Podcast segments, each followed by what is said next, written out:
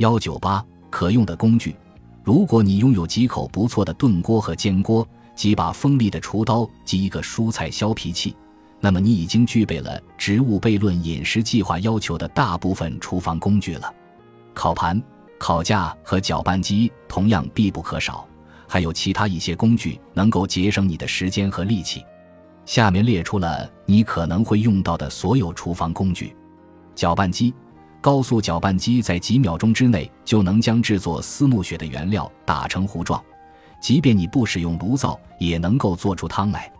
它还能帮你快速完成一些比较繁琐的工作，比如剁碎和混合食材。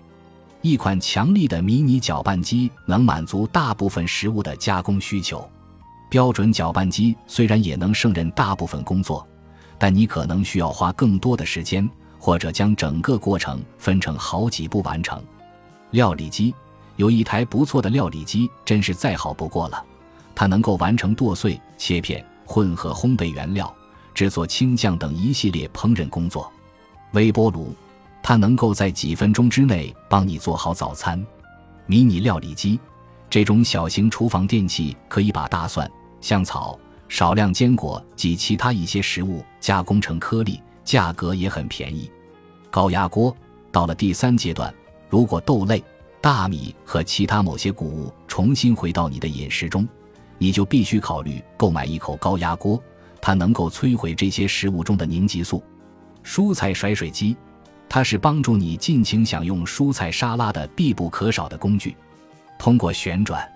甩水机能够沥干我们清洗生菜和其他绿叶蔬菜后的残留水分，使沙拉酱能够附着在蔬菜上。刨丝器，这种方便的小工具能将胡萝卜、白萝卜、豆薯和根菜加工成细条状，无需购买昂贵的电动刨丝器，手动刨丝器也能完成这项工作。本集播放完毕，感谢您的收听，喜欢请订阅加关注，主页有更多精彩内容。